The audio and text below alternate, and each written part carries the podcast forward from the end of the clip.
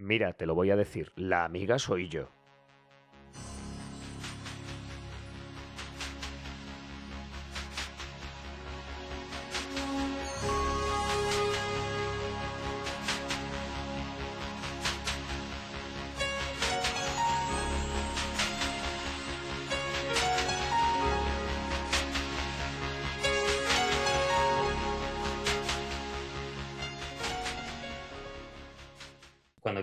Empiezas tú como siempre, ¿no? Ah, que empiezo yo, si es que siempre me echan las responsabilidades. Buenas tardes, señoras y señores. Están en su charla favorita de dos comadres andaluzas en un mundo distópico. Yo soy la viuda de Kobe y Curro, Lola Flaules. Y hola, ¿qué tal? Yo soy el detergente con el que se formó la burbuja inmobiliaria. Soy Dani Ponja, ¿qué tal? ¿Cómo estás? ¿Cómo estás, querida? Pues aquí, Pues mira, la verdad, yo cansadísima, yo cansadísima porque hoy me ha tocado mudanza, he venido de Madrid, la vida se me ha hecho bola hoy. Hoy es uno de esos días que podríamos haber borrado del calendario, pero bueno, y además llegada, eh, llegada a Sevilla con el fresquito que hace. ¿eh? O sea, claro, disfrutando de, de la temperatura polar, pero me levanta mucho el ánimo el invitado que tenemos hoy. La verdad es que he dicho, mira, hoy tengo un mojón de ganas de grabar, pero si es por grabar con él, pa'lante, ¿no? Es que el invitado una mesa aquí. Nos invita a nosotros a grabar hoy, ¿no? Es que da caché, es que mm, da caché, da caché. ¿De qué vamos a hablar hoy, querida? Pues ya estuvimos hablando de personajes famosos y hoy vamos a hablar de eventos que cambiaron a los millennials. O sea, hay muchos momentos de la historia de las que hemos formado parte o que han afectado a nuestras vidas de los que tenemos que hablar. O sea, no podemos dejar esto pasar más. Bueno, ahora estamos viviendo un momentazo. Lo que pasa es que este ya no nos afecta a los millennials, sino que nos afecta a los unos, a los otros y a Claro, los de la claro. moto, ¿no? Em, yo, por ejemplo, una de las cosas así que como que más recuerdo sin saber lo que me iba a afectar, porque entonces yo no había salido del armario, pero fue cuando en 2005 se aprobó el matrimonio gay en España, tercer país del mundo que aprobó el matrimonio gay, después de, de Holanda y el segundo no lo recuerdo. Se- Siempre me acuerdo que el primero es Holanda.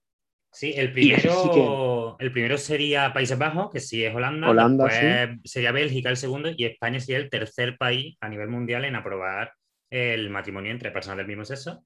Y, o bueno, ya podemos hablar de género tal vez, aunque en ese momento eso no se concebía todavía. Y después vendría Canadá, poquito después. Y yo lo recuerdo como algo muy bonito. O sea, que estuvo acompañado evidentemente por, mm, bueno, lo que siempre viene de ciertos sectores. No, no vamos ni a meternos ahí. Pero recuerdo una sensación muy bonita y de hecho el año pasado estuve en una exposición aquí en Sevilla eh, que se llamaba 15 años de amor, creo, o algo así, sobre los 15 años del matrimonio homosexual y viví la exposición con una ternura súper, súper, súper guay. Lo recuerdo como un momento muy, muy, muy bonito. Y yo cabe decir que es verdad que yo en 2005 todavía, bueno, no era consciente de cómo me definía. Qué pesada, todo el rato diciendo que eres la más joven, que sí, que ya lo sé, qué pesada. Calla, vieja señora, cállese, vieja lesbiana. O sea, verdad. Pero sí es cierto que ese momento lo recuerdo como, como algo muy bonito. Para una vez que España es pionera en algo bueno, ¿sabes? Totalmente, vamos. O sea, para una vez que no llegamos tarde a algo, ¿sabes? Y, y hablando de, de sexualidad y de sexo, yo recuerdo muy pequeñito a Mónica Lewinsky. Bueno, el Lewinsky Gates. O sea, Eh, parte de la historia de los señoros, porque al final era una historia machista de señoros, que una secretaria le había practicado una felación al presidente de los Estados Unidos, que además estaba casado. Y al final la culpa para la secretaria. ¿Cómo, Es cómo que- no? Es que cómo no. O sea, si es que siempre que hay algún Gates de esto, algún eh, momentazo, ¿no? Algún, no me sale ahora mismo la palabra, ¿no? Algún entrotuerto de estos, que, que hay una mujer involucrada y un señor, que guarras ella. Porque además en España tenemos nuestra versión de Bill Clinton, que fue Claro. Olvido Hormigos, Hombre, y la culpa fue esta vez para Olvido Hormigos. Claro, y en plan de esa señora simplemente se masturbó y mandó un vídeo a su acompañante. ¿Que era amante? Porque ella estaba casada. Sí, mal. Claro, o sea, Mal, o sea, está feo. Pero, Pero- pero el hecho de que una señora se masturbe o de que una señora practique una felación, mm, quiero decir, voy a confesar que yo alguna vez también he practicado una felación. O sea, que es que se me echen encima por eso, ¿sabes? no sabía que tú hacías esas cosas, tía. Mm, solo cuando voy borracha. Ah, vale. Oye, solamente. apología al, al alcoholismo no, ¿eh? O sea, A las felaciones sí, ¿no? a las felaciones sí. Pero, pero sí es verdad, ¿no? Que, eh, o sea, yo no sé, no sé qué, qué pasó después con ese señor que filtró el vídeo, porque no olvidemos que eso es delito. O sea, y, y- y ese, ese señor, ¿dónde está? Y en el ámbito político, pero mm, nos venimos al viejo continente, yo recuerdo mucho el cambio de moneda, que además veníamos como de que hace dos años antes había sido como el efecto 2000 y ahora nos van a cambiar el euro, la peseta. Se hizo merchandising del euro, o sea, había calculadoras total. que solo convertían a euro, o sea, hubo merchandising en torno al euro. Y tú tenías esta tarjetita que según Sí, la, que como la según la luz. mirabas, te ponía un euro, giraba y ponía 166 pesetas. Además, esta tarjeta estaba hecha, estaba hecha para ir perfectamente en la cartera de tu abuela, junto con la foto de la Virgen del Carmen, que por detrás tenía un calendario, al lado estaba esa tarjetita. Y yo recuerdo que, que en el cole nos hacían problemas de cambio de pesetas a euros. Me encanta.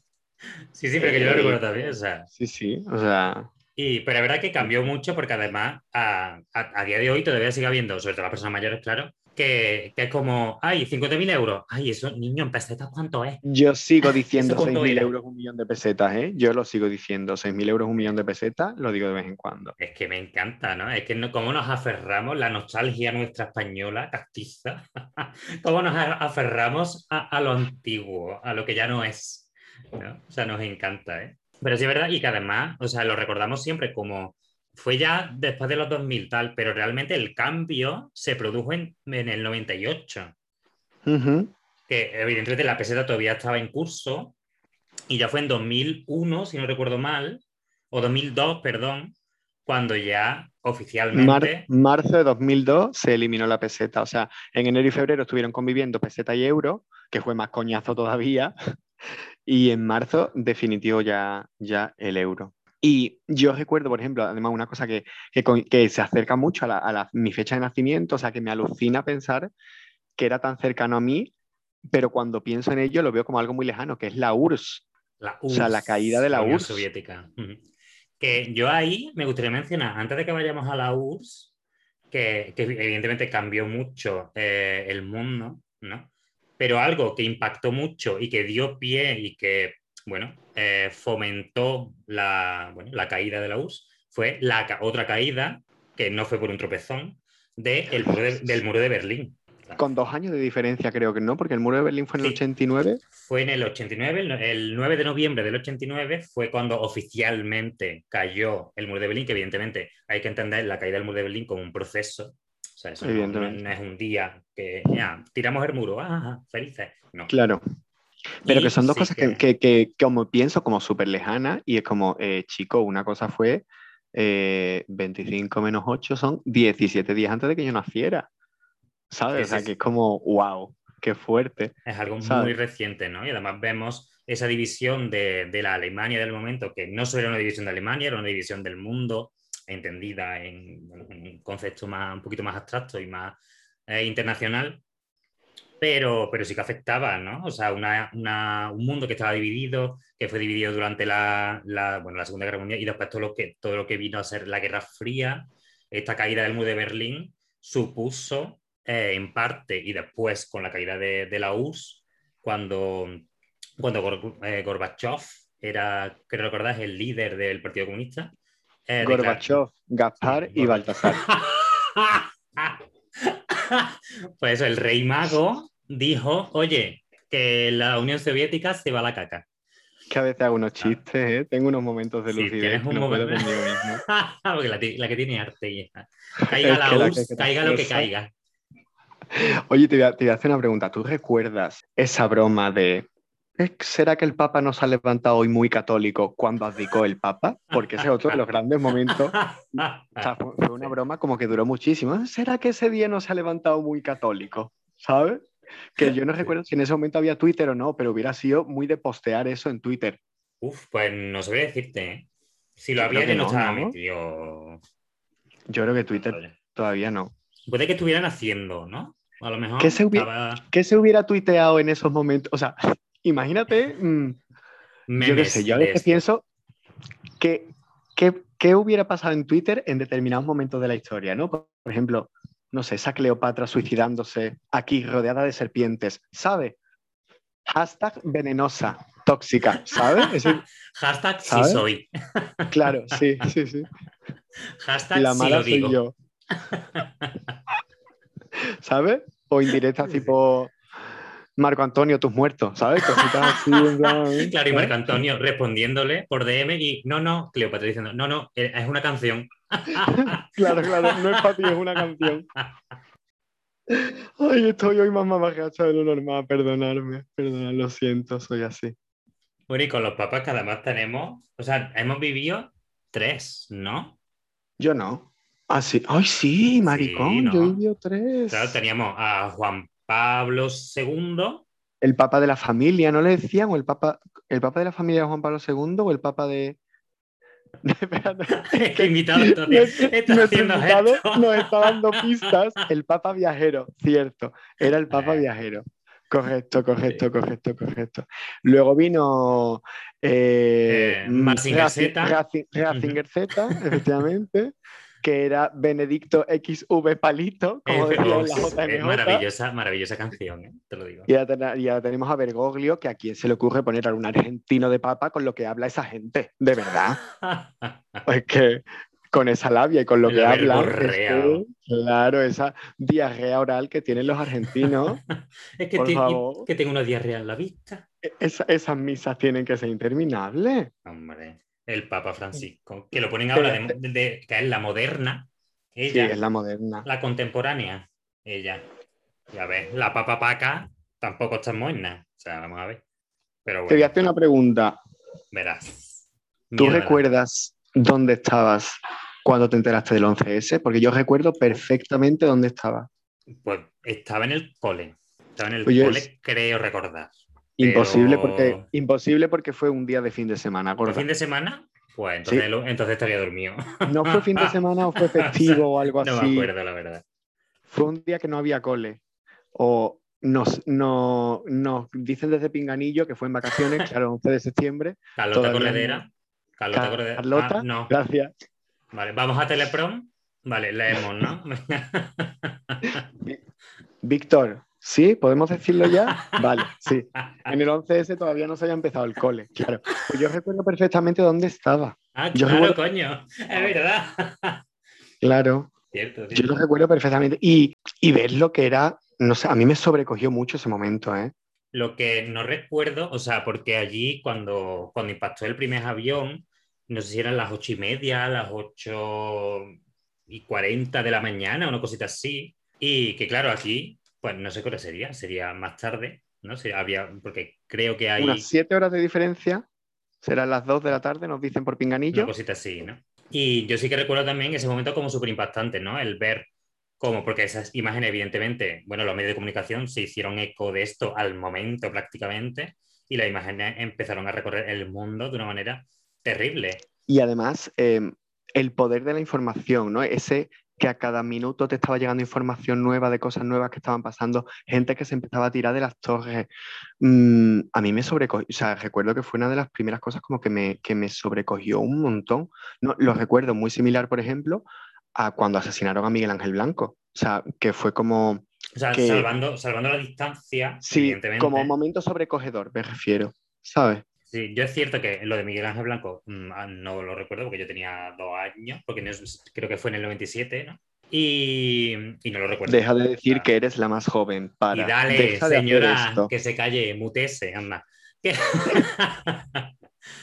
que- pero sí, sí es cierto que, que son dos momentos que creo que marcaron mucho.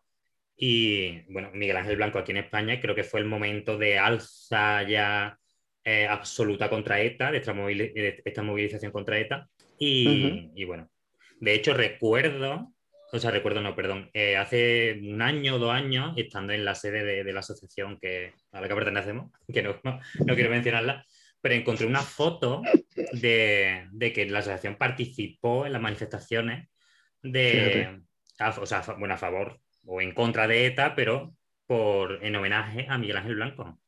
O sea, que, que Sí, fue algo sí. que realmente impactó mucho en la sociedad española y después, bueno, todos los atentados de, de ETA que tampoco mm, no vamos a meter, porque el Evidentemente. tema es cabroso y tema que del que tampoco tenemos información como para meternos.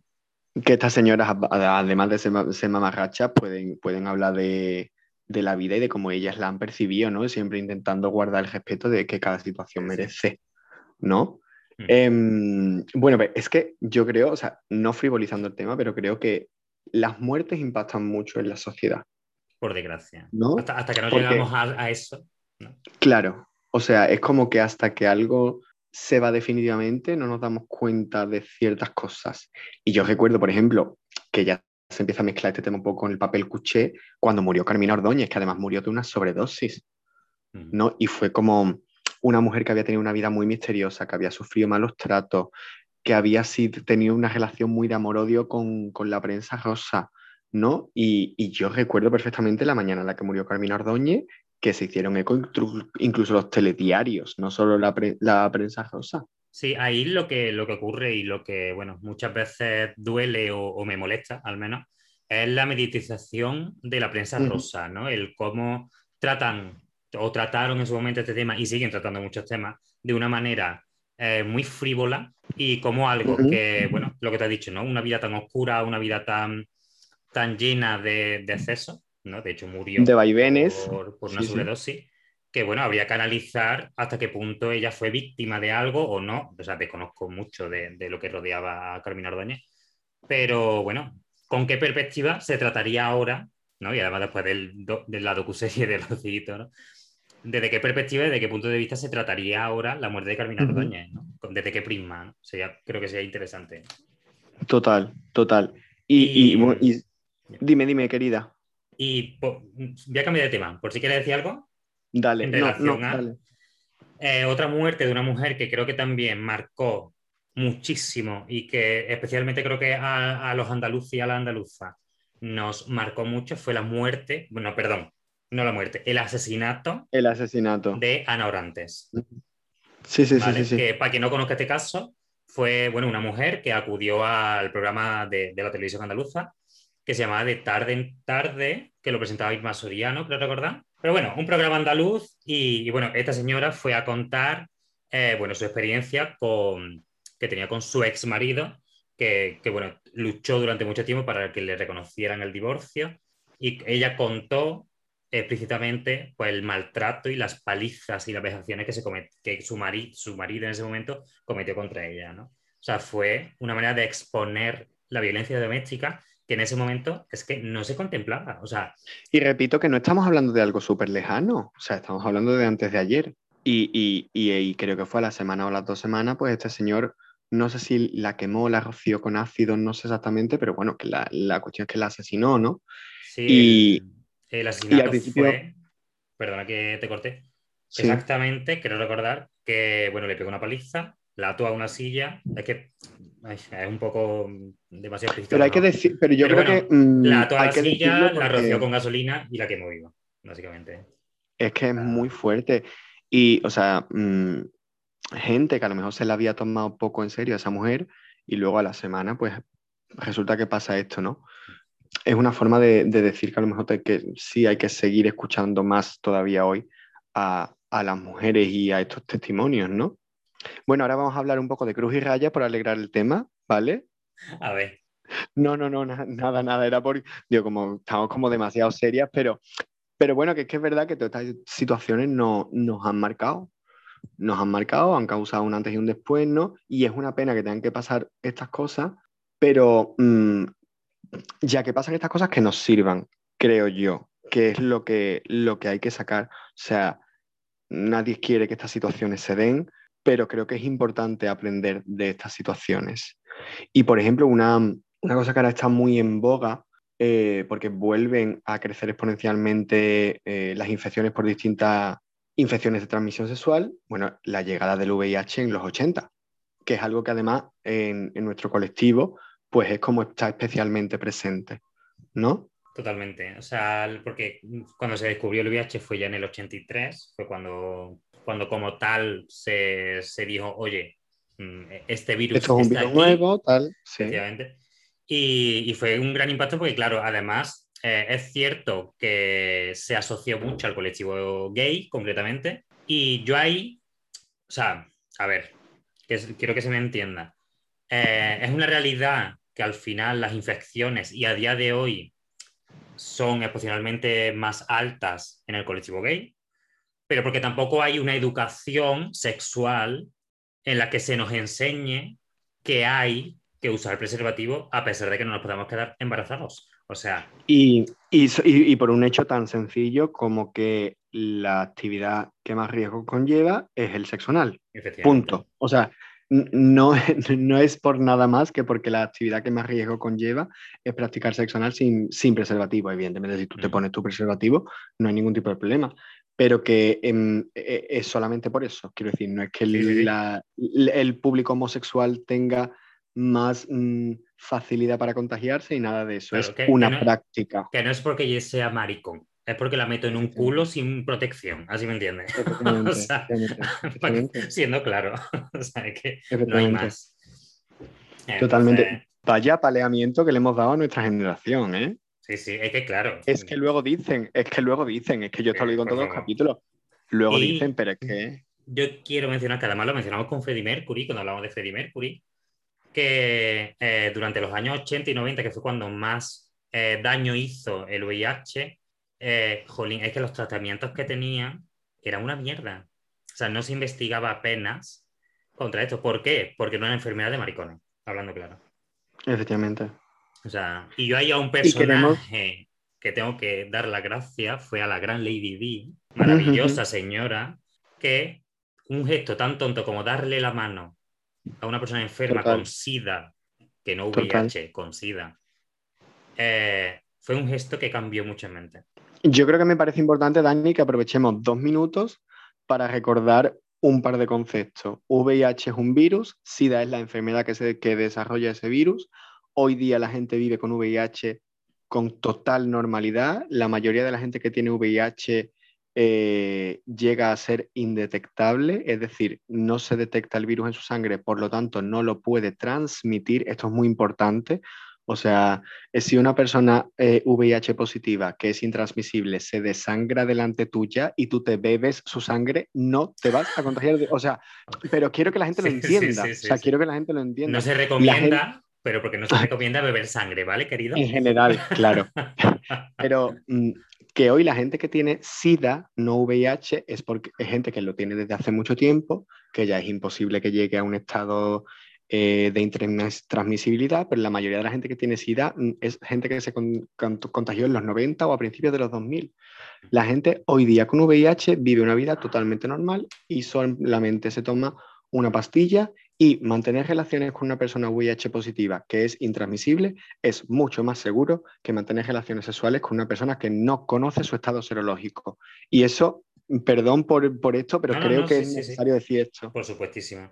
Y es más, a estas personas hay que cuidarlas y quererlas, porque si a, ti que me estás escuchando, tu madre tiene cáncer o tu padre tiene cáncer, a que no le, echa no le dices culpa tuya por fumar, a que no.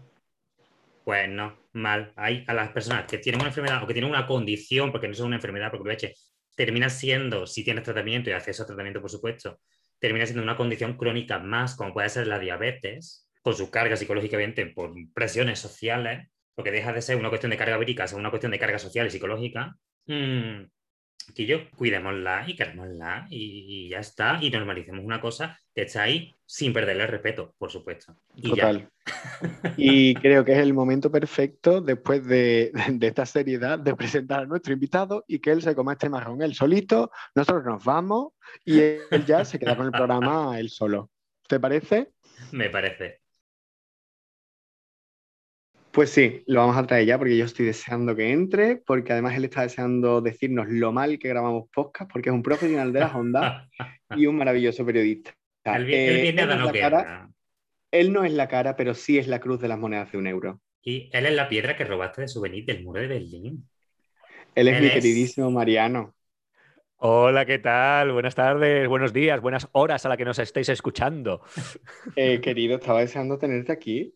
Hombre, muchas gracias. Yo también eh, encantado de poder charlar aquí eh, en este maravilloso podcast, la compañía perfecta para cualquier momento del día, sobre todo cuando tienes que eh, hacer las tareas de casa, tienes que quitar el Ya tenemos el Hombre, esto es. Ya tenemos el Logan. También te diré, también te diré que eh, no, ah, por un momento no sabía si estaba escuchando La amiga soy yo o Saber vivir, ¿eh? porque habéis puesto a hablar.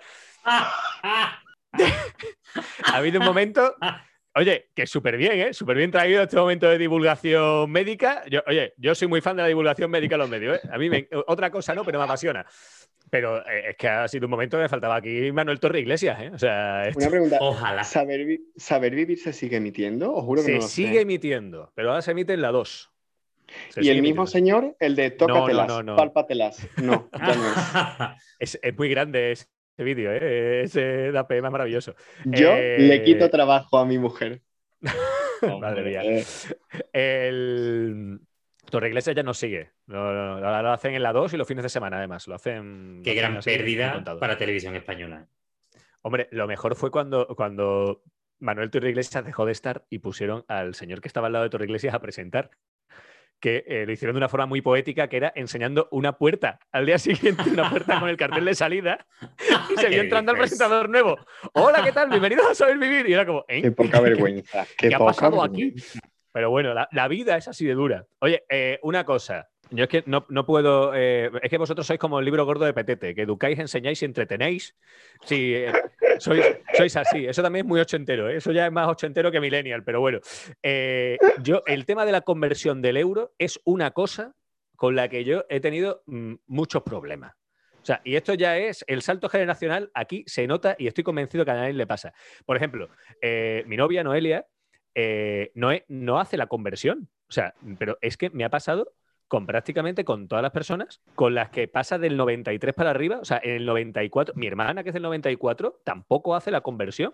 Porque es que ella no vivió ese momento que, que Lola y yo sí vivimos, que fue el, el tener que aprender a hacer de cabeza la conversión. O sea, a que a ti te pasa lo de seguir contando de 6 en 6, tío. Efectivamente. Pero es que yo hay una cosa que considero que es una ordinariez y es reconocer que hay gente que nació después del 2002. Total. O Total. sea, que- creo que todo el mundo tendría que haberse esterilizado en 2002 porque a mí que exista la generación alfa, que es la que llaman a, a esta gentuza nueva, a mí me parece una ordinariez que exista esa gente. Su, su mera presencia me incomoda. Pero te voy a decir una cosa, la generación alfa eh, ya desde hace un año se ha dejado de llamar generación alfa para llamarse pandemials. O sea, ya está, se les ha quedado. Claro. O sea, Sí, se han sí, sí. autoerigido como pandemials. Por cierto, a todos los pandemials que nos estáis escuchando, estamos con vosotros. Os entendemos, os apoyamos. Y desde aquí, en este programa de divulgación, que, que es La Amiga Soy Yo, estamos con vosotros y os entendemos. Hemos pasado por lo mismo que vosotros, pero pudiendo salir. Divulgación científica pura y dura. Sí, claramente. o sea, Este es lo que venimos a hacer. Que Hoy, sepáis hoy que es divulgación Erasmus- histórica. Que yo hice un Erasmus y me pude emborrachar. Mamones, que lo sepáis. Bueno, pa- para, todo- para todos ellos, para todos los pandemias, yo también les recuerdo, chicos, yo no pude irme de Erasmus porque era de la última generación del plan anterior a Bolonia, ¿vale? O sea, como yo me fuera de Erasmus, había perdido muchos años de vida. Claro, pero tú eres del 91 como yo, Claro. pues Lo yo, que sí, pasa- pero yo, pero yo sí entré en grado. Claro, es que yo te cuento, te cuento. Lo que pasa es que en la Universidad de Sevilla, cada eh, facultad iba a un ritmo de aplicación de los grados. Y la Facultad Bueno, de yo es que Comunicación. fui a la de Cádiz fue la última. encima. Claro, pues o la sea, Facultad yo de Comunicación el primer fue de las grado últimas de mi últimas. carrera. Vale, vale, vale, vale. Entonces, vale, vale. eso fue muy bonito porque, claro, el último año, cuando nosotros estábamos en quinto de carrera, estaban en cuarto de grado. Y De entonces grado. ese año salimos a la calle, pues. pues El doble de gente. El doble de gente, exacto. O sea, salimos cerca de 600, si mal no recuerdo, a, a ver qué pasaba. Y justamente, mira, un año muy bonito, mm, 2014. O sea, que, que había pasado nada y menos de la, de la crisis de 2009. O sea, que En medio de ninguna crisis económica mundial. apenas, apenas. ¿Tú has vivido Qué alguna bien. crisis? Porque yo ninguna, ¿eh? La vida ha sido un campo de rosas. Pero ¿ha habido crisis? Pregunto. ¿Qué crisis? ¿Cuál Una crisis? pregunta.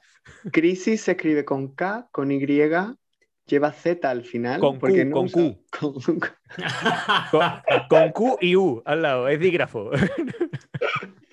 Madre mía. Mariano, mm, yo quiero que tú mm, despliegues todo tu haber y conocimiento en un tema que los que te conocemos y queremos sabemos que eres un fricazo, pero además con orgullo. Queremos que nos ilumines Total. con tu sabiduría. ¿Qué aquí, hiciste eh, tú en la Expo del 92 no teniendo ni un año? Cuéntame. Llorar mucho y darle mucho por saco a mis padres. O sea, eso. Eso es muy épico. Madre mía. Mira, mi padre era eh, comercial de eh, San Miguel, ¿vale? Y bueno, pues la empresa, pues en aquel momento eh, decidió justamente en 1992, te estoy hablando que creo que fue un par de meses antes de, de la inauguración de la Expo. Y mi padre, pues en ese momento, pues reestructura la empresa y lo despiden, le dan un buen despido en ese momento. Y mi padre se había comprado una cámara de vídeo VHS y. Eh, sí, de cuando llegó el VHS hemos hablado antes también, de Claro. la llegada del VHS. No era, Ah, no no, era VHS, VH, ¿no? como tal, Perdón. era de estas de las de, de las mini de las minicintas estas de, de 8 milímetros. Y, y mi padre lo que hizo fue, literal, o sea, tenían el pase de temporada de la Expo, mi padre y mi madre, y, y la cinta. Y mi padre tiene grabado to- toda la Expo por arriba, por abajo y por todos lados, y me tiene grabado a mí por toda la Expo de Sevilla, por arriba, por abajo y por todos lados. O sea, incluso... Dime, dime, dime. Te quiero preguntar porque había un gigante en la expo, ¿verdad? En uno de los pabellones, en el de India o algo así puede ser. Sí, no sí, sí, sí, sí. eh, en Tailandia, creo, el pabellón de Tailandia, creo recordar que era. Que, por cierto, que mi padre también lo tiene grabado por arriba, por abajo y por todos lados, ese señor dando palmas. O sea, eso es- eh, fíjate cómo era la cosa. O sea, la Expo tenía momentos que tú te paras a pensarlo ahora. Y la Expo tenía momentos muy heavy, ¿eh? porque tenías al señor gigante en el pabellón de Tailandia, pero es que también tenía en Nueva Zelanda a los, a, los, a, los, a los señores que bailaban la jaca en la puerta del pabellón de, de Nueva Zelanda en las horas en punto. ¡Cámate, cámate, cámate! ¿Sabes? Pero qué fantasía, o sea, me encanta. Yo me imagino a las señoras andaluzas por ahí. ¡Oy, oy, oy, Oy, oy, oy, oy, oy, oy, oy. Pero es que cállate, que es Pues- que después te ibas al- a, a lo que ahora mismo es ingenieros, ahora Sí. mismo lo, lo- lo que es la ESI, y tú tenías por ahí, a las horas en punto, bajando a una batucada, una samba, que parecía que tenías ahí a, la mam- a las cacao maravillado y a las mamachicho, bailando por ahí. ¿sabes? Bueno, o sea, que es que, para que no eh, había sepa, momentos muy locos, ¿eh? La expo, la mayor parte de la expo se ha reconvertido en facultades en Sevilla. Bueno, hay eh, tres universidades privadas, si mal no recuerdo, dos universidades privadas y dos facultades de la Universidad de Sevilla. La Universidad Y te de he preguntado, y la, de, la Facultad de Comunicación. te he preguntado por- por el gigante porque existe una foto mía. Yo fui a la expo con seis meses. Existe una foto mía en la que el gigante me está sujetando solamente en la palma de su mano. ¿Qué me estás contando? Te lo juro. Hay, claro. hay que recuperar esa imagen. ¡Qué maravilla! Pero es que además mi madre hizo una cosa muy bonita que me regaló con 18 años. Mi madre hizo un diario de todos los días que fue a la expo. Y además hizo un diario contándomelo a mí. Y me lo regaló cuando yo tenía 18 años. Y está puesto todos los pegatinas del pasaporte de la expo que había en los días que había entrado a distintos, mm, a los distintos edificios, las pegatinas de los edificios en los que había entrado ese día. Tu madre se ha pasado el videojuego, ¿eh? O sea, tu Total. madre ahí se pasó el videojuego. Total. eh, de la expo yo tengo una cosa, me hace mucha gracia, que es ahora que se ha puesto de moda que los padres eh, graban a sus hijos, que te digo yo, cuando le hacen el, el subirse la manta y lo suben, a- eh, que se suben la manta y, y- y se esconden como si hubiesen desaparecido. O, Productos de TikTok son esos niños. producto de TikTok total, o esto que eh, una temporada que les dio por tirarle a los niños a la cara lonchas de mortadela, que no sé por qué. De No sé cómo, cómo, cómo vejas a tu hijo de esta forma. O sea, no, Perdón, pero es que mí me hace mucha gracia. pero no, tío, o sea, no es necesario hacer pasar por eso a tu hijo. terrible, terrible. Eh, a, mí, el primer contacto que yo tuve con el césped lo tuve dentro del recinto de Expo 92 y me grabó mi padre. O sea, justamente, eh, además te puedo decir dónde, a los pies de Cortilandia. O sea, eh, todo lo de Cortilandia que montaba el, corte inglés, justamente yo tengo un vídeo grabado debajo ahí que se ve el Taj Mahal de fondo que estoy peleándome me con el césped porque me da asquito en las manos, ¿sabes? Entonces, estoy ahí que no sé cómo colocarme, y entonces digo yo, pues mi padre inventó los retos virales de TikTok, ¿sabes lo que quiero decir? O sea, esto de me voy a quedar con mi hijo, lo inventó mi padre.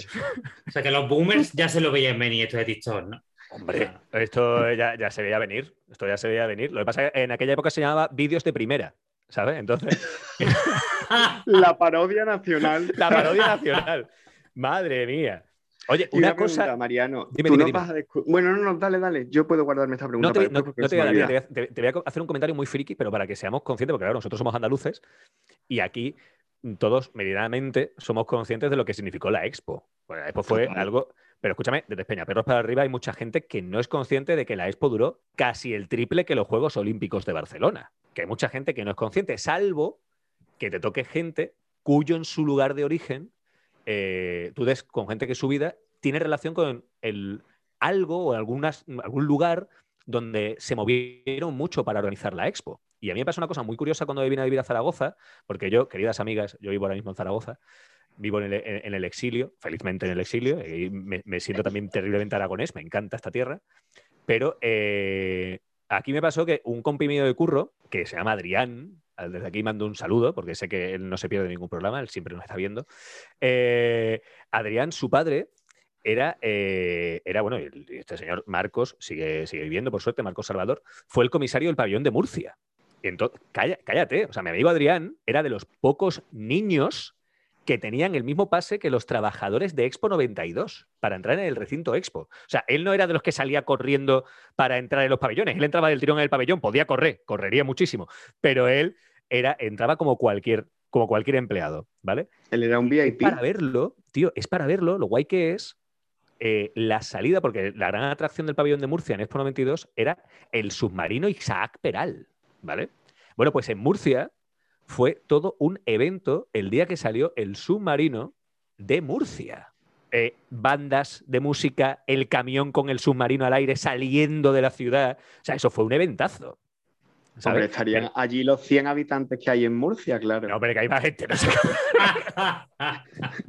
¿Cuánta maldad, cuánta maldad tenéis. Pero mira, esto, una cosa me hace mucha gracia, esto de la épica de cuando alguien sale, es porque tú te has movido mucho en el ambiente de este, este triángulo que es la Facultad de Comunicación de Sevilla, que es, para los que no lo sepan, el antiguo pabellón, es el solar que dejó el pabellón de Estados Unidos de la Expo, y lo que es la ESI, que como hemos dicho era la Plaza de América, que eran los pabellones, pues los países que, no podían pagarse un pabellón, pues se unían todos y hacían un mini pabellón con stand y lo hacían dentro de lo que ahora mismo es la Escuela Superior de Ingeniería de Sevilla. Bueno, pues en ese, en ese triángulo supongo que el 90% de los estudiantes han pasado por lo que ahora mismo es el pabellón de México, que es esa X gigante. Pero esto es muy guay porque hay como dos movimientos muy épicos. Está el movimiento del submarino Sasperal, está cuando el pabellón de Chile se trajo el iceberg, pero hay otro que no es tan conocido. Hostia, qué fantasía eso de meter un iceberg en Sevilla en pleno agosto. ¿eh? qué valentía, te digo. Bueno, lo hicieron los chilenos porque querían demostrar eh, que se podía hacer negocios con ellos incluso después de Pinochet. O sea, era, eso era lo que ellos querían decirle al mundo. Eso es muy, eso es muy tocho, ¿eh? Pero eh, a mí me hace mucha gracia que los, que, los habitantes de la, de la ESI, se habla poco, como diría Iker Jiménez, se habla poco de esto, pero los habitantes de la ESI y de la FCOM de Sevilla no saben la historia del cactus del pabellón de México. Ojo, cuidado. Sorpréndeme. Sorpréndeme. tú pasas por el pabellón de México que todavía está y se puede pasar por debajo de la X gigante, pero justamente al lado de ese edificio hay un cactus gigante.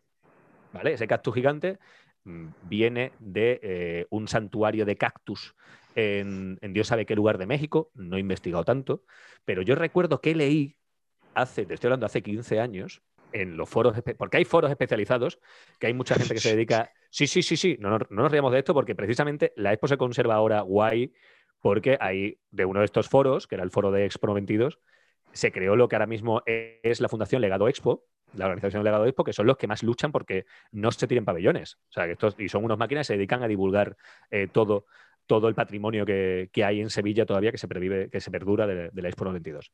Bueno, pues ese cactus lo traen de México.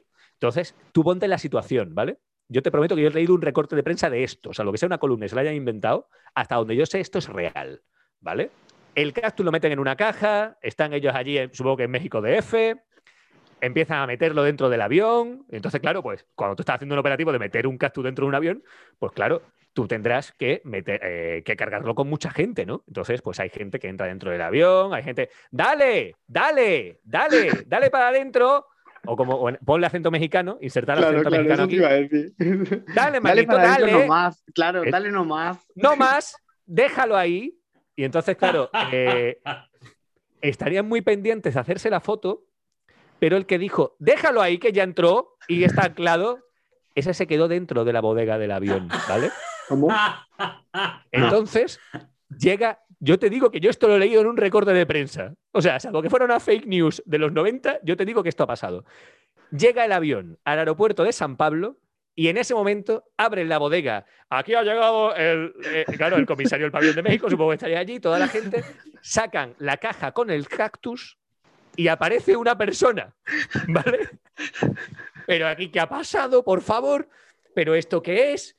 Claro, sale un señor y le dice, bueno, pues usted no se preocupe, claro, a este señor le tratan entre algodones. Claro, este tío de buenas primeras, de ser operario en el aeropuerto de México, se da cuenta de que está en la Expo 92 de Sevilla, se queda, le tienen prácticamente aquí toda la estancia, casi los nueve meses, que, los seis meses largos que dura la Expo, y claro, llega el momento de volver. Entonces, claro, cuando el tío. Él no quería, él no quería, claro. Yo supongo que él no querría. Volver. eh, eh, él no querría. Ricardo oiga. Andrés no quería volver, eh, claro que no. Claro, no querría volver. Se lo pasaba lo mejor del mundo que teníamos en Sevilla. Entonces, en ese momento, a nadie se le ocurre que para ir de vuelta hay que tener pasaporte. Entonces, a este pobre hombre, que por favor, si alguien escucha esto y sabe quién es, quiero conocerle, lo llevan, pero no era vuelo directo. Y entonces, ¿dónde tiene la mala fortuna este señor de hacer escala? Un mexicano en Estados Unidos. Ay, madre mía, qué lástima, por favor. Efectivamente, este señor llega a extranjería y le preguntan, ¿usted cómo ha llegado a España? No te lo vas a creer. Este es Claro, por culpa de un cactus. con curva de un cactus. Pero usted, ¿por qué no tiene pasaporte? Mire usted, es que yo estaba cargando un cactus para la Expo 92 de Sevilla y me dejaron encerrar la bodega y ahora estoy volviendo. Claro, Total, este es se el, quedó mi perro se comió, es, es el mi perro se comió los deberes de, de los operarios. Claro, terminaría con un si es que yo no quería. Si es que yo no quería ir a Sevilla, a mí, me- a mí me han liado, a mí me han liado. Y, y total, que tuvo que mediar la, la Embajada de España en Estados Unidos, el gobierno de México y todo el mundo para que este señor pudiese coger el vuelo de vuelta a México DF. Así que esta es la bonita historia. Niños de la Cartuja de Sevilla, cada vez que crucéis, cactus. to- to- todos esos ingenieros que vais a la Facultad de Comunicación con la excusa de decir, no, es que en el comedor desde la Facultad de Comunicación se come mejor. Mentira, lo que vais a ligar, lo sabe todo el mundo. Lo sabe todo el mundo. Qué casualidad que el 90% de los ingenieros andaluces están con periodistas, con publicistas o con comunicólogas. No, no me mentáis, no me mintáis con esto. Yo lo sé, yo sé vuestra historia, yo sé la verdad. Cada vez que pasáis por debajo de- de- del puente del pabellón de México y veáis ese cactus, acordaos de esta bonita historia y del señor mexicano que vino a Sevilla gracias a un cactus. Pero es que además yo me imagino a ese señor llegando seis meses después a casa y la mujer diciéndole, se le enfriaron los tamales. Ese señor pagando la conferencia por una cabina con curro al lado, ¿sabes? Echándole moneda a la. Hombre, que no tenía peseta, él venía con lo puesto, o sea, él venía con el mono. es que qué fuerte fuerte. eso, ¿eh? Pues fíjate, Qué esa es mi anécdota fuerte. favorita de la Expo, para que tú lo Y- veas. Yo quiero que tú, que tú nos cuentes la verdad de Barcelona 92. ¿La flecha cayó en el pebetero o no cayó en el pebetero? ¿Se hizo trampa? Yo necesito saber vosotros qué opináis. Yo opino, uff, a ver, opino que no. Y que lo activaron por un mecanismo con un botón, que eso tendría gas y salió y ya está. ¿Pero tenía Bluetooth? ¿Cómo? ¿Era mecanismo Bluetooth? No, yo creo que había ahí como, como cuando Rosa López desde Eurovisión encendió la portada de la Feria de Granada, que le dio a un botón y se encendió. Ah, sí, Ay, yo madre creo, mía. yo creo que fue algo si había alguien diciéndole, Paco, Paco, si falla, dale play, ¿sabes? Y él, a- Paco abrió el gas y Dani, le tu dio las al calentador. Yo desconozco esta historia, yo quiero que me iluminéis y. O sea, Se, se iluminaba, ¿no? bueno, eh, a ver. Mm, Esto, la historia de la flecha es muy bonita, la- pero la flecha sigue dando coletazos 30 años más tarde. O sea, esto, esto es para Tú analizar. sabes la verdad, tú sabes la verdad. Yo sé la verdad. Esto está feo decirlo, pero yo sé la verdad. Vamos, eh, de hecho, si te pones a buscar por internet, se puede saber la verdad. Porque hay alguien que lo grabó. ¡Oh! Claro. ¡Tachán! Entonces, Y fue un que operario mexicano que llegó a Sevilla en embarcado en- Ojalá. ¡Ay, qué grande! Mira. En lo ar- desde lo alto del Katsu. ¿Tenemos, ¿Tenemos la versión guay o tenemos la versión hipercorta? ¿Qué quieres? ¿La versión guay o la Guay. versión hipercorta? Guay, la guay, guay, guay, guay, guay, guay, venga, guay, vamos con la guay. Mira, eh, vamos con la guay a tope, ¿vale? Voy a, a- a- a- full equip. Eh, Total. mm, mm, Prime class, ¿vale? Eh, mira, esto es muy guay porque eh, los Juegos Olímpicos de Barcelona 92 son históricos porque cambia el panorama global de las ceremonias de inauguración de los Juegos Olímpicos, ¿vale? Entonces, uno de los mm, principales responsables de esto, no sé a qué nivel, pero uno de los principales responsables es Luis Bassat. Luis Bassat es uno de los grandes publicistas que ha habido en la historia de España. ¿vale? Aunque no nació en España, el tío es uno de los mayores, vamos, en Barcelona le hacen la ola y precisamente le hacen la ola por esto, ¿vale?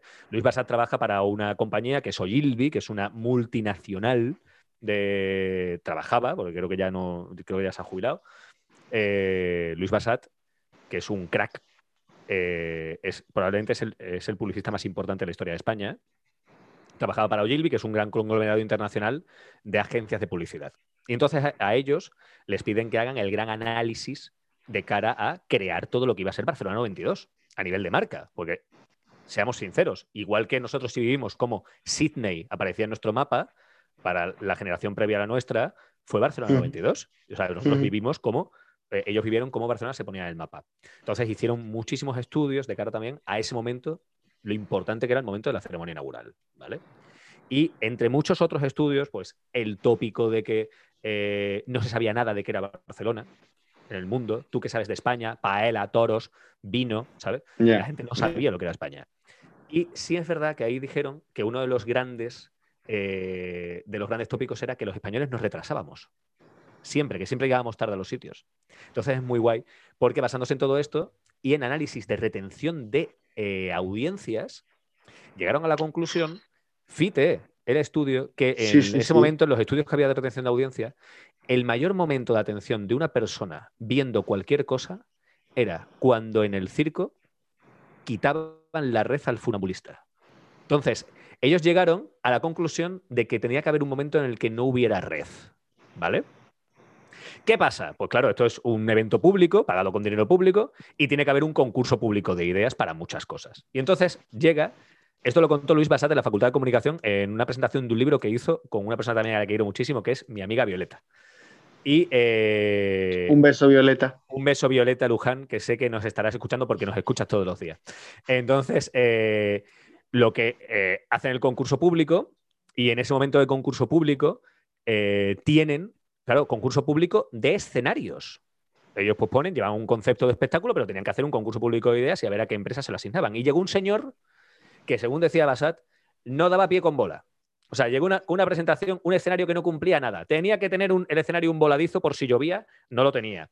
Tenía que tener X tipo de accesos a no sé, a no sé, a no sé cuántas eh, zonas. Tenía que tener acceso a cámara por aquí, por allí. O sea, todas las pegas que tú te puedas imaginar, ese escenario no las cumplía. Y la última pregunta siempre era la misma. Era, pero mm, dígame usted, ¿y cómo se enciende el pebetero? Y entonces este señor que estaba ya sobrepasado por eh, eh, la presentación caótica que había hecho, dijo, yo qué sé, pues lance usted una flecha. Y entonces este tío, en ese momento, les dio la puñetera clave. O sea, un señor que Qué estaba fuerte, desesperado porque no sabía qué hacer porque había pinchado totalmente. Total, que les llegan estos análisis de retención de audiencia y ven eso. Y entonces caen y dicen, tate, aquí hay que hacer lo de la flecha. Total, se ponen a preparar lo de la flecha. Y entonces, ¿qué es lo que hacen? Llaman al mayor especialista que ha habido en la historia de España en efectos especiales, que es Reyes Abades. Reyes Abades es el, en los Goya, el que siempre ha ganado los grandes Goyas de efectos. Los ganó Reyes Abades, que falleció hace cuatro años escasos. Y Reyes Abades es el del laberinto del fauno, el de zona hostil, sí. eh, coño, los, los efectos especiales del juego de la Oca, todas las pruebas en las que quemaban cosas las hacía Reyes Abades. O sea, Reyes Abades ha hecho de todo, Sí. ¿vale? Y a él le encargan un efecto, y esto lo cuenta también en muchas entrevistas Reyes Abades, le encargan el efecto de nosotros lo que queremos ver es que se lanza una flecha y se enciende el pebetero. Haz lo posible. Entonces, es cuando ya hablan con Antonio Rebollo, que es el señor eh, que es el atleta paralímpico que se encargó de lanzar la flecha, y era en el momento justo en el que la música suena de tal forma y que tiene que caer la flecha y tiene que pasar por encima, pero el tiro de cámara tiene que ser el que se ve, que es un zoom en el que se ve al eh, lanzador, al tirador, lanzando la flecha y el zoom tiene que caer de tal forma, a la primera se tiene que ver cómo la flecha cae y al mismo tiempo se enciende. O sea, estaba preparado para que fuera falso, pero no, que no se es viera falso, como es real. un efecto, es un efecto especial. Tú cuando vas al cine, tú no dices, eh, perdona, pero es que el coche ha explotado en la película. Mire usted, sí, ha explotado, pero es un efecto especial. Es lo mismo. Claro, tú tú quieres, tú quieres pensar que esa flecha ha caído dentro. No. Y de hecho, se ve perfectamente cómo, justamente cuando cambia el plano, se ve cómo la flecha sigue pasando por detrás. Y si buscas en YouTube, hace un par de años estaba, hubo alguien que grabó ese momento, como alguien atrás recogía la flecha, alguien del equipo de Reyes Abades. ¿Vale? O sea, desvelado, la flecha no cayó dentro, la flecha pasó por encima. La, fecha, la flecha técnicamente pasó olímpicamente, ¿vale? Entonces, eh, es muy guay escuchar todo esto, tío, porque te das cuenta de hasta qué punto llegó esa, esa imagen icónica a significar lo que significó, porque está grabada en la, mente de, todo el planeta. Total. Pero fíjate hasta dónde llega que esa flecha, bueno, por cierto, para esa flecha se lanzaron mil flechas antes. De entrenamiento. de entrenamiento, que de hecho conozco a una persona que eh, iba a los entrenamientos, una de las personas que estaba en el equipo de realización, y me jura y perjura que eso es verdad. O sea, que se lanzaron mil y una flechas hasta ver que se podía hacer y que se hacía y que salía. Claro, eso es verídico. Imagino que además te toca una noche con viento y tú qué haces, o sea, que, debe depender. ¿Te quieres morir? claro, debe depender de mil cosas había un mecanismo, o sea, estaba el mecanismo de seguridad también, o sea, se podía haber encendido sin problemas, pero tú fíjate, porque creo que en los últimos Juegos Olímpicos siempre era el subir unas escaleras y encender. O sea, era, era radical, era revolucionariamente eh, contrario. Ay, por cierto, lo que te he contado de la puntualidad, lo que hicieron fue que eh, se pusieron en contacto con todos los relojes atómicos que había para decir que había empezado a en punto. Y entonces, en el momento en el que eso pasó, a todos los de prensa les dieron, a todos los comentaristas, una nota de prensa en su idioma diciendo: según el reloj atómico de no sé dónde, hemos empezado a la hora. Muchas gracias. Para que ustedes lo digan. Los españoles somos puntuales. Y en cada idioma estaba puesto abajo de la nota cabrones. Cabrones. Pero lo más guay es lo que pasa con esa flecha. Chan chan. O sea, hay más, ¿Dónde está, hay más ¿dónde está esa flecha? ¿Dónde está esa flecha? Yo os pregunto, ¿dónde está esa flecha? Juguemos. Eh, en casa del atleta paralímpico. ¿Tú dices en casa del atleta paralímpico? Yo creo que está junto, junto, con Antonio Rebollo. ¿Cómo? Está junto con Reyes Abade en su tumba. O sea, yo espero eso. Claro.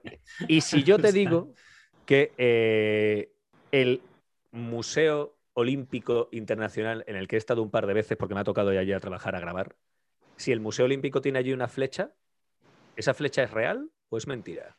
Chan, chan. Eso es como, como lo que dicen de, las margaritas de la Macarena, que se hacen reproducciones, pero la de verdad lo tiene alguien importante. puede ser, eso puede ser total. Como esto decían que, lo, que el ópera tiene un gran poder en su casa y que cuando llueve y sale, lo que sacan es el gran poder del ópera, ¿sabes? esa, historia, esa historia no me la estoy inventando, ¿eh? Esa historia circula por las calles sevillanas y tú lo sabes, porque además tú tienes cultura de eso. Hombre. Se dice que las noches que hay más riesgo de lluvia, el gran poder que circula por Sevilla es el gran poder del ópera. Yo lo dejo ahí, ¿eh? Me encanta esto. Bueno, en la madrugada de pánico, ojo, cuidado, en la madrugada de pánico también tuvimos a. Estuvo el rey, Juan Carlos, estaba en el Gran Poder, que eso también. O en la Macarena, que eso también se ha escuchado, pero bueno, volviendo al tema olímpico. En moto, como él solía salir. En moto. muy campechano. Bueno, eh, entonces, la flecha, cuando tú vas al Museo Olímpico, hay una flecha exponiéndose. Y tú lo ves allí y ponen flecha de Barcelona 92. Vale. Esa flecha es una reproducción. Porque la original, se la, de verdad, se la quedó Reyes Abades. Porque la pagó Reyes Abades. Me ha acercado a la respuesta. ¿eh? Claro, o sea, la, tiene, la, tienen, la tienen los herederos de Reyes Abades en este caso, porque Reyes Abades nació en, en Castilblanco, en Badajoz, porque es extremeño. Y eh, tengo entendido que ahora la han legado y que se expone en el ayuntamiento de, de, de Castilblanco, que es un pueblo de Badajoz. O sea que cualquiera que quiera la puede ver allí y es la original. No te hace falta ir a Lausanne, a Suiza, para ver la flecha. Que claro, yo la primera vez que llegué allí al Museo Olímpico dije, coño, qué guay, la flecha, la flecha de Barcelona 92. Claro, qué guay. te pone flecha de Barcelona 92. Claro, flecha de, encendido del de Barcelona 92. Nadie te dice que es una réplica, una reproducción. Y tú ves la original de Reyes Abades, que se diferencia bastante de la que está en Suiza, y la ves que está reventadísima.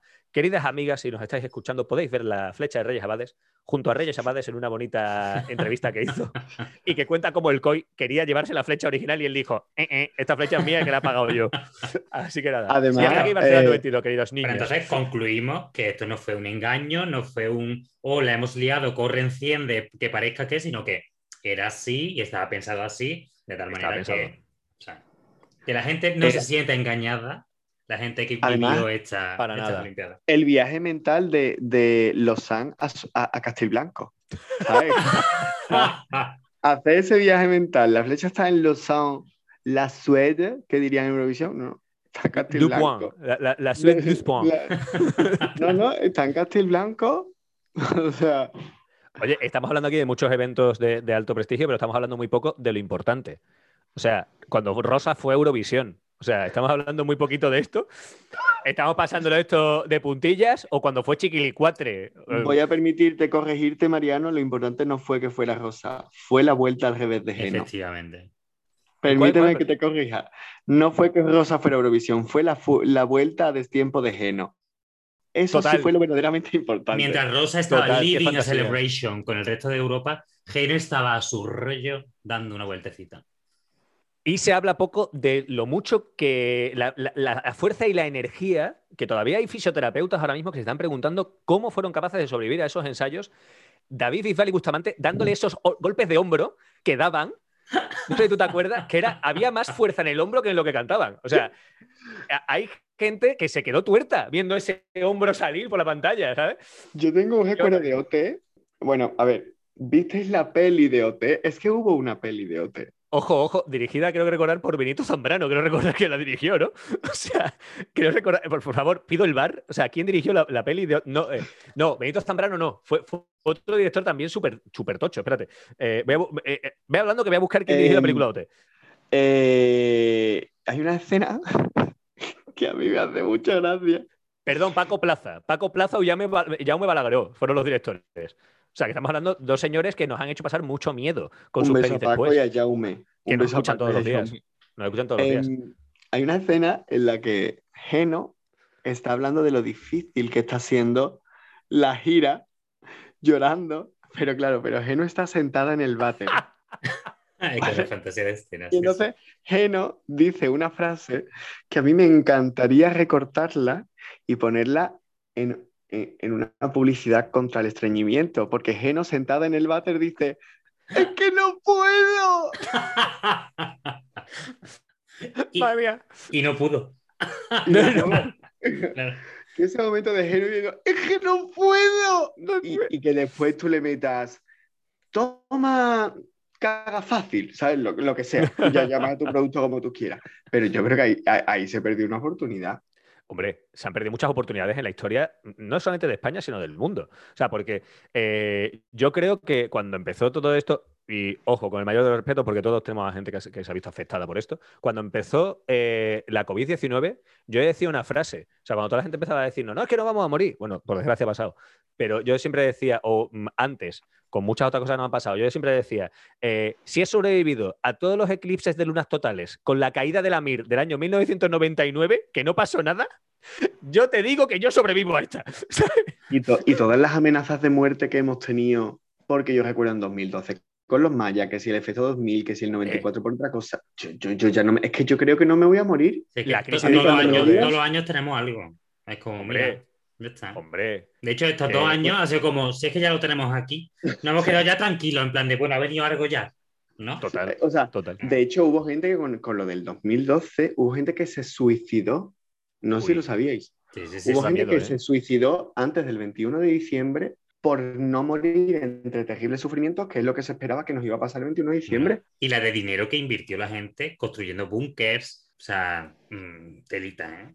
Telita. Sí, sí, pero aquí nos estamos riendo mucho, pero que eh, nosotros ya, mm, Dani, tú llegaste al mundo de puro milagro, porque nosotros ya eh, nos estábamos enfrentando al mal de las vacas locas. O sea, que no Sí, sabías sí. si ir al McDonald's, al Burger King. Claro, Las vacas Acuérdate, locas. las vacas locas. La, la- la- la encefalopatía espongiforme era, ¿no? El, el mal del espinazo. Madre mía. Fuerte. Y la gripe que, aviar. que se estuvo escuchando mucho tiempo después, ¿eh? Porque yo, Hombre. durante mi primer año, o sea, yo lo escuchaba muchísimo, las vacas locas, las vacas locas. Hombre. Y, Bueno, y la gripe, ¿eh? la gripe la aviar. Y la gripe aviar, la gripe ¿Os aviar. acordáis de esa? A mí la gripe aviar me pilló en Francia. Te vas a reír de viaje de fin de curso. Y claro, no- todos como locos comprándonos mascarillas, que claro, lo veían en, en el aeropuerto de París-Orly. Porque claro, nosotros encendíamos la tele cuando llegábamos al hotel de haber visto Versalles o de haber visto la Torre Eiffel Claro. y era, nos estamos muriendo. Fite, fite, 10 años después. claro. Y, y en ese momento, yo- nosotros llegamos a la T4 de Barajas todos con mascarilla nos miraban raro. ¿sabes? Para que veas. Tiene narices. Claro, claro. Em, es que luego la gente se preguntará por qué tenemos tara. Hombre, bastante bien hemos salido. ¿eh? Eso es lo que yo, ese es mi resumen. Ese es mi resumen. Mariano, yo quiero agradecerte mucho, mucho, muchísimo que hayas hecho la tarde con nosotros, que nos hayas iluminado. Espero que pilléis la comparativa con el pebetero, con tu sabiduría y, y nada, que muchas gracias por este ratito tan maravilloso, como todos los que pasó contigo. Y por mi parte lo mismo, o sea, encantado, un placer haberte conocido, un placer tenerte aquí y sobre todo mm, esa voz que tiene de locutor de radio que me lleva y que me transporta a la Expo del 92. O sea, yo he estado en la Expo del 92 y no había nacido. O sea, no estaba ni pensado todavía. Mariano es una gracias. persona que tiene voz para la radio y cara para la tele. ¿eh? Ojo, cuidado. Oye, muchas gracias por los piropos, ¿eh? muchas gracias por todo lo que me decís, que es muy bonito. Yo tengo que dar las gracias porque, punto uno, me lo he pasado en grande, me lo he pasado súper bien mm, con vosotros y que mm, me siento muy honrado que hayáis contado conmigo porque por aquí ha pasado lo más granado de la bohemia andaluza y mundial, verdad. apuras, porque aquí Eso estamos.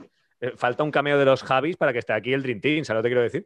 Entonces, incluso, y, y, ni- hace falta tampoco, ¿sabes lo que quiero decir? Pero bueno, que, que os estoy muy agradecido de verdad, porque me lo he pasado en grande y que mm, lo que queráis, aquí sabéis dónde, dónde me tenéis. Me habéis hecho muy feliz hoy, que lo sepáis. Y espero que por lo menos toda la gente se lo pase en grande, escuchándolo como, como nos lo hemos pasado nosotros ahora. Es que eres maravilloso, eres maravilloso. Yo te corono ya como la amiga, la amiga eres tú. Honrado que- como amiga. Ni te- Ni te Bienvenida vamos a preguntar. Mira que siempre yo- preguntamos. la Hoy no. eres tú. Yo, la- bueno, yo lo agradezco, pero vamos, ya lo sabéis perfectamente. Y para la próxima, porque se nos han quedado mil temas en el tintero, porque creo que hay que hablar, y se habla poco, se habla poco. Hemos hablado, hemos hablado de, de muchas muertes muy importantes, pero no hemos hablado de las muertes más importantes. Probablemente porque vive en todos nuestros corazones, que es la muerte de Lola Flores. Pero bueno, eh, o que también que tenemos eh, a, a un español que fue, al, que fue a, a la estratosfera, no hemos hablado tampoco de eso, de, de- de la carrera, la carrera Y le- lunar Y española. Lady Di, y Lady Di, la- esa muerte en el puente del Alma. Es que, ver, que- eh, nos queda mucha cosa, así que yo, de época para nacer. yo sé que esto no es una despedida, sino que es un hasta pronto, porque sé que antes o después se volverán a cruzar nuestros caminos y yo estaré encantado de estar aquí otra vez, porque como ya sabéis, y lo voy a reconocer, la amiga soy yo. Bravísimo. Eh, Eh, muchísimos besos a todos, a todos nuestros oyentes, besos a Mariano, besos a Dani y besos para mí mismo, coño. Nos vemos prontísimo, amigas. Un beso enorme. Adiós. Adiós. La amiga soy yo.